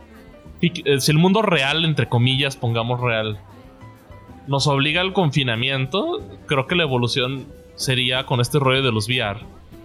Crear el mundo real en- en- desde tu casa. Y ahí está Sí. tu Susana a distancia. Que- y, no, y no lo digo como algo bueno, en, en realidad estoy así como verga. Este. Ajá, sí, sí, sí. Pero me parece muy viable ahorita. Pensando en esto. Porque el pánico ya, ya está ahí. Y, y no, y no va a cesar. Y lo que platicamos hace rato, nuestras generaciones igual. No, van, no va a haber el cambio tan duro. Pero los hijos de las generaciones. De los niños de, Ital- de, los, de los italianos. Esos güeyes ya van a crecer con el miedo porque los papás le están metiendo el aguas con pegarte Sí, con gente, güey. Pero bien cabrón. sí. Aguas con abrazar gente, cabrón. aguas con ir a un antro, puta. Los antros son el demonio. Ajá. Sí, ese Eh, rollo de los, los- antros. Los conciertos, ni se, güey, ni se te ocurra, carnal. Que eso también, no sé, para la industria musical también está medio terrorífico, porque esto es de donde viven los artistas ahorita. Los músicos viven de conciertos porque el streaming no les da para tragar. Entonces, si, si se acaban los conciertos, porque ahorita sí, es- muchos están dando su concierto en línea y qué chido, yo ya he visto varios muy chidos. Pero eso no le está dando de tragar. Sí, no. Y si, y si el concierto se acaba, pues igual y la plataforma de streaming ya no puede ser una opción para sobrevivir para un artista. Entonces, ¿qué sigue?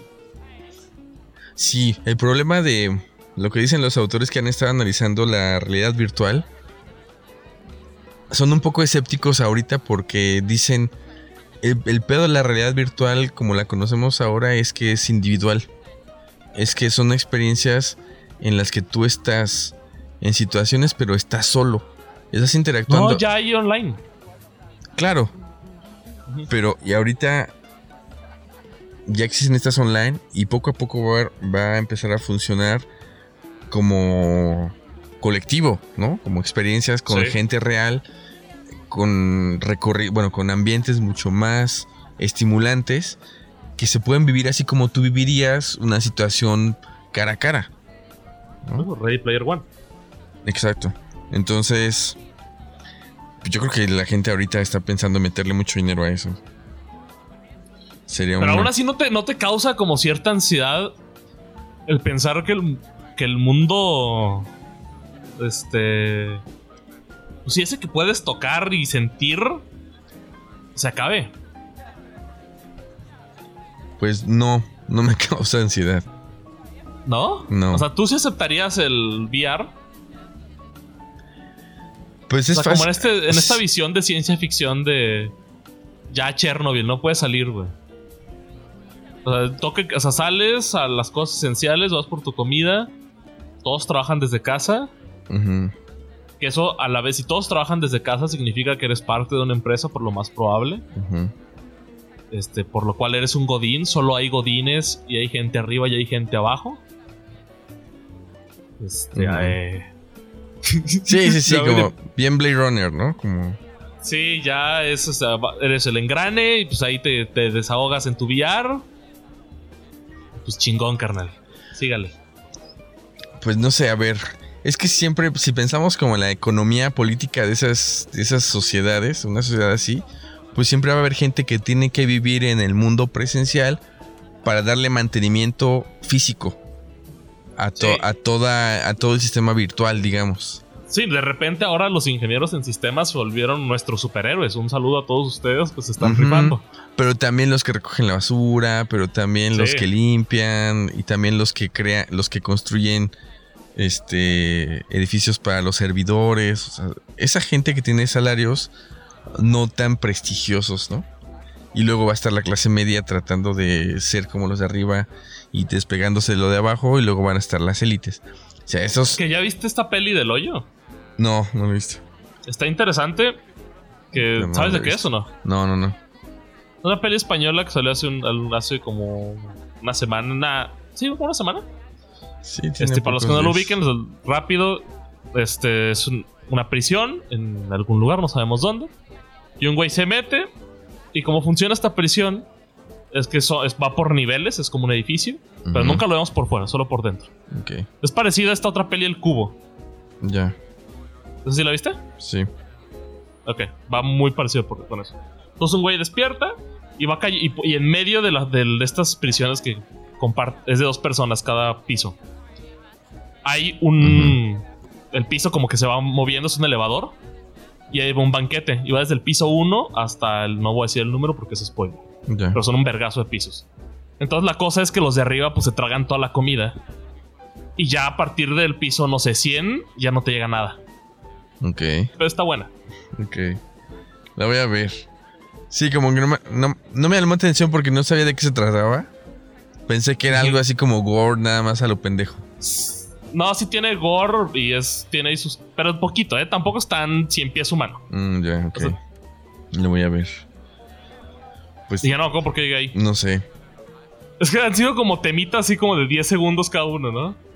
Sí, Es que esa es la vida ahora, güey. La vida ahora, como es redes sociales todo el tiempo, todos los temas duran 10 minutos. Sí, ya estamos formateados en ese, en ese modelo.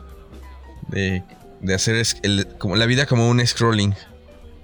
Ajá. Porque de repente ves una noticia, la lees y dices, no mames, platicas y ratitos con alguien, si es que platicas, y sigues, güey, la siguiente noticia. Sí, sí, sí. Ya me acordé porque estábamos hablando del mundo Blade Runner. Sí, exacto. de un Replay One de los güeyes. Porque ahora, también en este mundo del, del trabajador en su casa con VR, Ujú. ¿De qué te sirve tener dinero? ¿Para comprar cosas online en, en tu avatar Ready Player One? Pues igual. Igual. Pero, Sí. Sí, porque ¿sí a ver, llegaría porque a estimular claro, ese nivel? fíjate. La gente que es la industria de, de la realidad virtual ahorita está diciendo, bueno, vamos a ofrecer experiencias de realidad virtual porque la gente está encerrada y porque vamos a hacer mucha lana.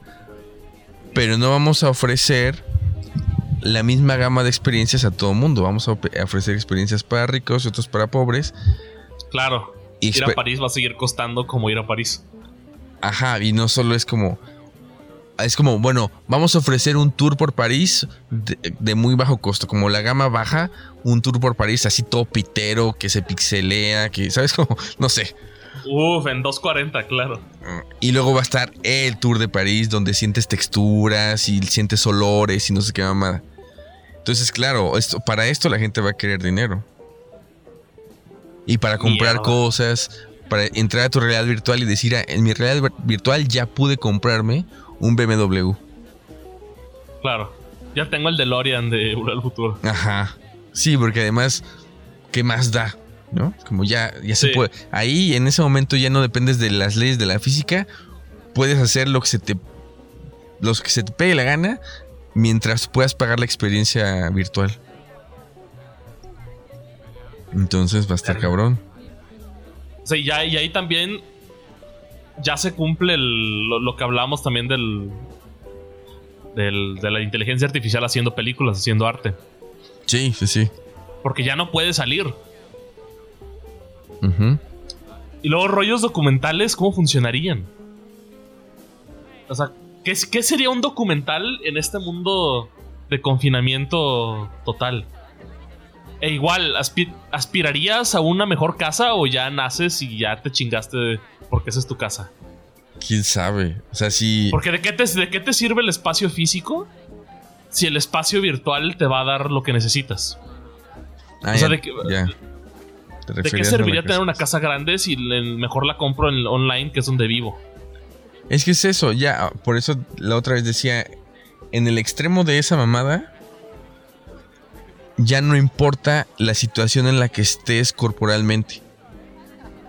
Porque, a ver, ahorita no estamos en eso. Ahorita tú, la, Ah. gente, la gente extraña salir a la calle y sentir el viento y sentir los aromas, Sí, no sé estamos qué. hablando de unos 50 años. Sí, sí, sí. 100. Pero en la actualidad, Bueno, quién sabe si se- la, la tecnología avanza como avanzó los últimos 20, estamos hablando de 20 años. puede ser más rápido, sí. Sí. Este, en la actualidad dependemos de la corporalidad porque porque esa corporalidad es la que nos hace vivir experiencias mentalmente. Lo que les decía como el pedo es que nunca se trató del cuerpo. El cuerpo siempre fue nada más un vehículo para experimentar el mundo. Sí. Pero ¿qué pasa cuando ya no ya no dependes del cuerpo para experimentar el mundo ese o cualquier otro?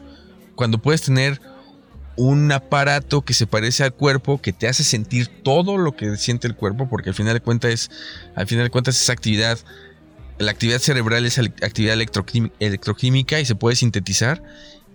¿Y qué pasa entonces cuando ya puedes reproducir eso en un sistema técnico? Pues vale madres si tu cuerpo está vivo, si está medio vivo, si está enfermo, o si ya te deshiciste del cuerpo, si vives en un cuarto, literal, como Ready Player One. Eso ya no importa porque tecnológicamente ya eres capaz de seguir sintiendo todo con algo sintético o artificial. Y es ahí donde está la vida ahora. Philip K. Dick, el, el güey que escribió Blade Runner. No he leído, bueno, el libro se llama Las ovejas, que sueñan las ovejas, no sé qué madres. No he leído ese, pero leí un, un cuento de una historia corta. En la que una mujer este, tiene como problemas de trauma y le compran un aparatillo, o sea, es policía. Y le compran un aparatillo para que salga de su realidad, ¿no? Y se vaya a sus sueños más profundos. En teoría esa madre te la pones en las noches y vives la vida de tus sueños. Ya. Entonces, en algún punto, la vida de sus sueños se vuelve. Bueno, es que ya les spoileé, pero bueno. La vida de sus sueños se vuelve como una realidad peor que su realidad, ¿no? Ya. Se vuelve como una película de acción muy cabrona. Entonces, en esa vida de sus sueños se pone ese mismo aparato para salir de la realidad. Y cuando lo Mm. hace, regresa a la realidad. Ya. Entonces, to- el cuento está jugando contigo en el que no sabes cuál es cuál. Porque de repente su vida normal, ella misma dice, es que esto es demasiado bueno para mí. Y se desconectaba de ese. El caso es que al final pierde la conciencia porque rompe en el sueño, rompe el aparato para regresar a la realidad. Entonces ya no puede. Entonces queda como en un coma permanente. Ok. Y su mente queda viajando en este limbo este, online. O sea, la pueden ver por pantallas. Wow. Suena genial Entonces- ese segmento. Eh, está cabrón, sí, sí, sí. Porque ahorita, o sea, imaginemos, a ver, está claro, este pedo de la pandemia, aunque sea muy mainstream estar hablando de eso o decirlo, es un antes y un después. El, el corte consiste en que tenemos que empezar a pensar nuestra vida más en modo digital porque parece ser que es, le- que es lo que le conviene al mundo y al medio ambiente, parece ser. ¿No? Sí. Entonces, ok, eso ya pasó en 2020. Corte a 2235. La gente ya vive en otro plano, ¿no? Ya están en ese mundo online porque esto de la pandemia se expandió, luego llegaron otras cosas y luego ya, ya no dependíamos del cuerpo porque había cuerpos este, sintetizados y de repente Elon Musk le regaló un cuerpo a todo el mundo, no sé qué. Y ya estamos todos conectados a la simulación esta online y además Ah, Matrix. Ajá, la Matrix ya es, ya es equivalente a la experiencia que teníamos en el siglo XIX. La, Claro. gente, la gente ya ni se va a acordar de este mundo que estamos viendo ahorita tú y yo y los que están escuchando. Volten a Es ver. literal la Matrix. y ya no, ya no sabes en qué consiste lo anterior. La civilización anterior. Eso nos está pasando ahorita respecto a la gente que vivió en la Edad Media, por ejemplo. Que obviamente no, Claro. no porque Claro, esto estamos sea entrando como en el oscurantismo otra vez. Ajá, pero además de eso es que estamos como en un cambio de paradigma tan cabrón que no vamos a saber este distinguir uno el otro, pues. Es el pedo del Sí. paradigma es ese, que no sabes que estás en ese paradigma, ¿no? Sea, el saber en qué mundo estás viviendo. Exacto. Y, y por, qué- y por qué uno es más real que otro. ¿Por qué el otro tiene más valor de realidad que el, que el otro? Sí, cuando en realidad si, si somos, si nos quitamos el rollo humanista, este nostálgico, no sé qué, todos son reales. Ujú. Mientras No, haya igual- estímulos cerebrales, es real. O sea, la, la pregunta es válida. Para mí siempre ha sido válida antes de, corona- de coronavirus. Ujú. Pero ya en post-coronavirus, en estas primeras civilizaciones que están trasladando su vida a lo digital, en el que ya todo es VR, ¿cuál, cuál sería el sentido de la vida? O sea, bueno, es que a ver, no- no- la vida no tiene sentido. Y no es que haya un sentido para todos. Y no lo hay. Pero ¿cuál sería la, la razón? No, es que no- me, me cuesta trabajo encontrarle el sabor a decir, puta, me meto a mi vida virtual. Pero Estoy piensa... hablando de las primeras, las que ya viví, las que ya vivimos, Ajá. el antes y que van a vivir el después. Las otras que ya nacen en eso, entiendo perfectamente. Sí, sí, sí. Es que ahorita va a Pero ser las un que les va a tocar el cambio, Sí, para, para nosotros, por ejemplo, o Sí. la generación que está abajo, va a ser un desmadre, porque va a ser vivir entre dos mundos, digamos, ¿no?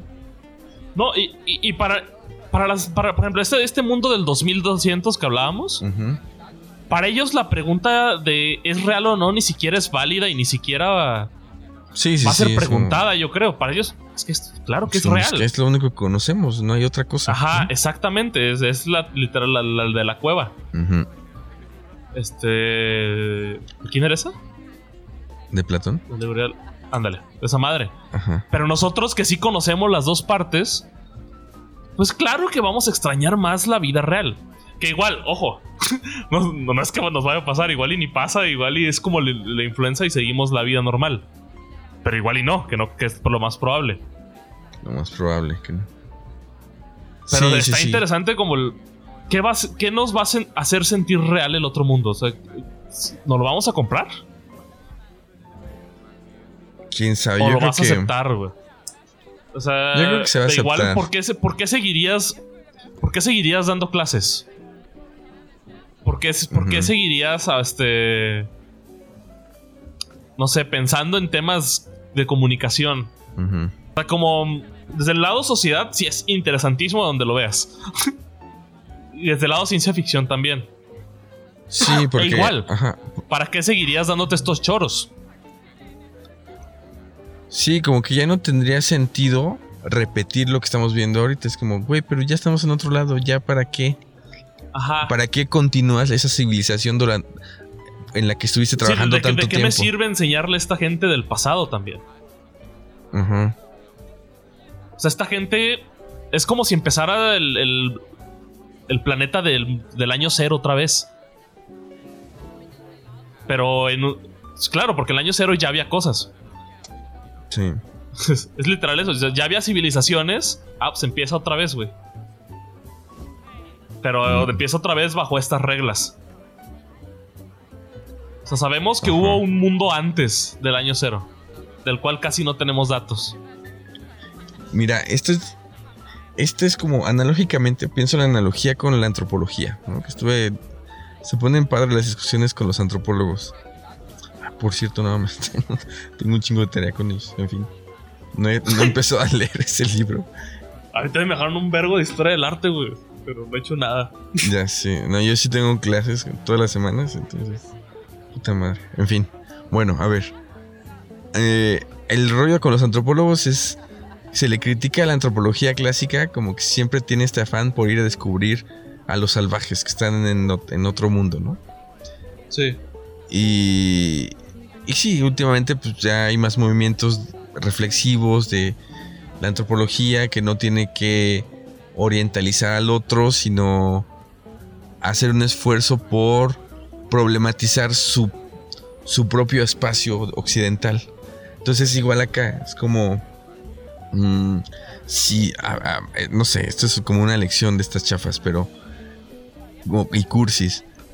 Pero si estamos proyectando todos estos escenarios hacia el futuro de cómo va a cambiar la sociedad, imagínense que lo que están viviendo ahorita es, es ya virtual.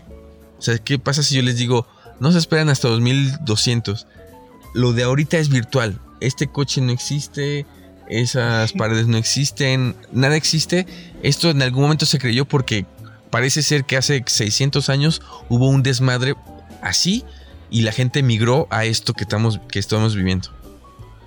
Dirían todos, no, no mames, estás bien pendejo. O sea, Y este es un virus del sistema operativo. ajá, digamos. Y la gente diría, no, pero la ciencia explica. Pero no, no mames, no. La ciencia nació cuando ya estábamos aquí adentro. Chingue su madre la ciencia. Antes de todo esto había otra cosa. Entonces, eso nos fricaría un chingo. Y nos tendría, esto yo creo que sería la, la- la lección, esto nos tendría que obligar entonces a saber cómo funciona ahorita este pedo. Y com- cómo llegamos aquí, por qué estamos aquí. Y ya después preguntarnos qué vamos a hacer. Pero lo interesante es que nosotros damos por sentado este mundo y decimos, claro, es que es, todo esto ya estaba, siempre estuvo igual, los árboles siempre han sido árboles, los carros siempre han sido carros, el cuerpo siempre ha sido cuerpo, no pasa nada, es como no, no hay, no hay nada que sea, este, que esté nada más por estar. Fue un diseño, digamos, civilizatorio, social, sin meterme a teorías conspirativas. Diseño Sí. civilizatorio y social que nos llevó a donde estamos ahorita. ¿Y ¿Qué pedo? ¿Por qué llegamos aquí? Además que está bien pendejo. ¿no? Es como- Yo creo que esa es la lección.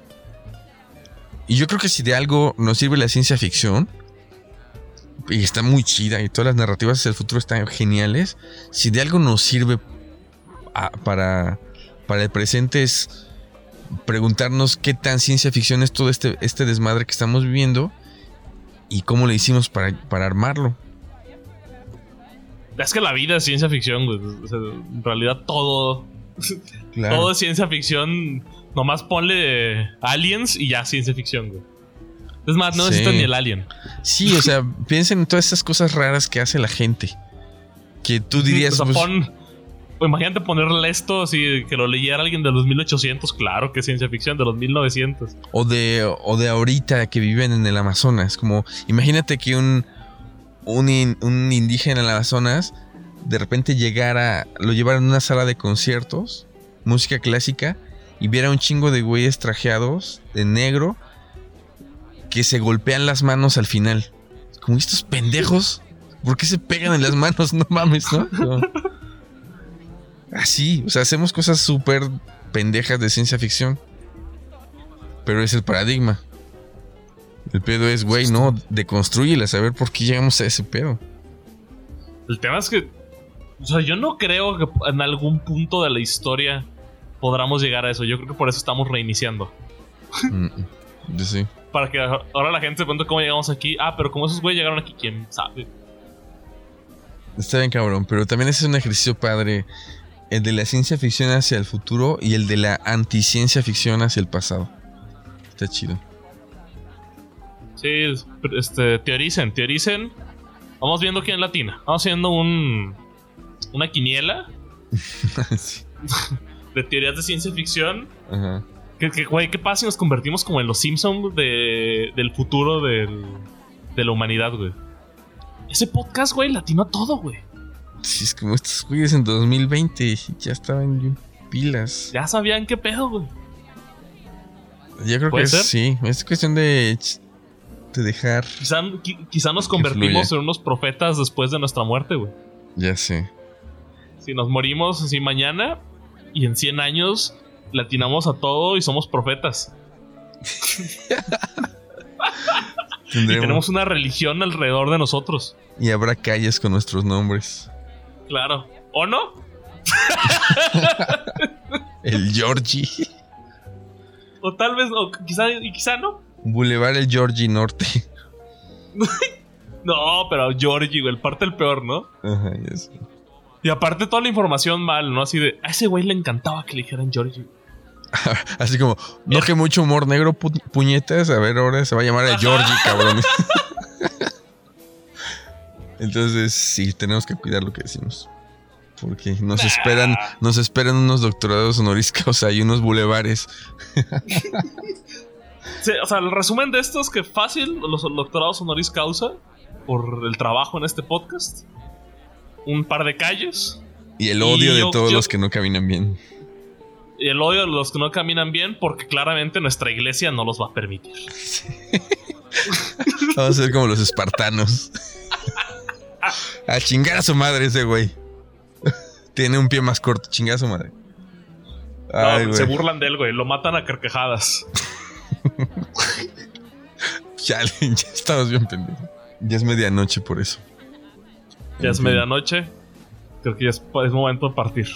Es momento de partir. Esto se está Como de, de partir en en nuestros barcos a la siguiente era, como los elfos en Lord of the Rings. Veremos qué pasa en estos siete días. ¿Tiene nombre en la edad en la que vivimos? La edad civilizatoria. ¿Será el final de la edad civilizatoria? ¿El hombre araña podrá salvarnos? Descúbralo Pinches chinos come vampiros. Ground control to Major Tom. Ground control to Major Tom. Take your protein pills and put your helmet on. Ground control to Major Tom. Seven, six. Commencing countdown engines on. Three, two. Check ignition and may God's love be with you.